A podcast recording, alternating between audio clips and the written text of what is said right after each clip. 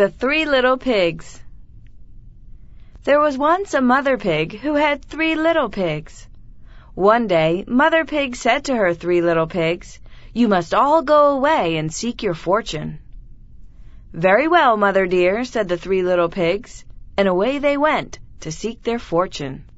Very soon the first little pig met a man with some straw. Please, sir, he said, give me some straw to build a house with. Very well, said the man, I will give you some straw.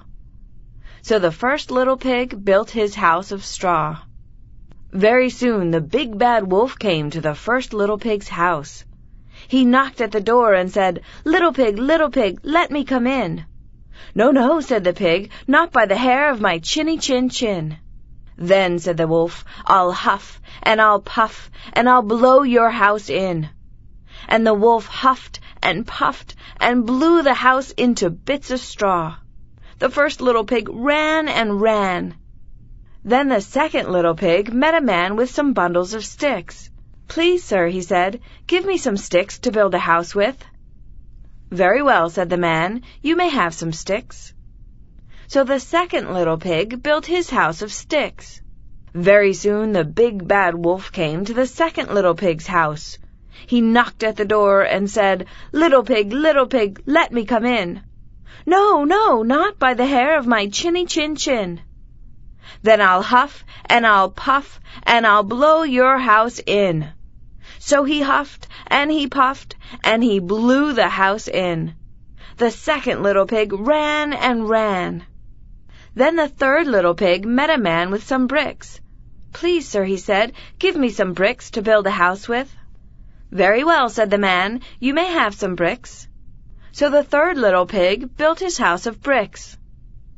Very soon the big bad wolf came to the third little pig's house. He knocked at the door and said, Little pig, little pig, let me come in. No, no, not by the hair of my chinny chin chin. Then I'll huff and I'll puff and I'll blow your house in. So he huffed and he puffed and he puffed and he huffed, but he could not blow the house in. Then the big bad wolf said, Oh, little pig, I know where to get some nice big red apples. Be ready tomorrow morning at five o'clock. Very well, said the third little pig, I will be ready. But the third little pig got up at four o'clock and went for the apples. He filled his pail with them, then he went home.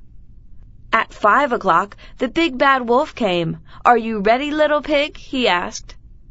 See this pail of nice red apples? said the third little pig.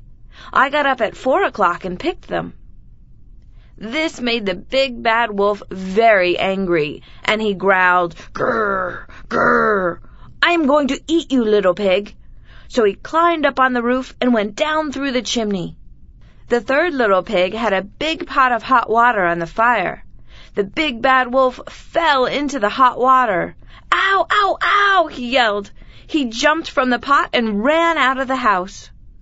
The first little pig and the second little pig came to live with their brother in the house of bricks, and they never saw the wolf again.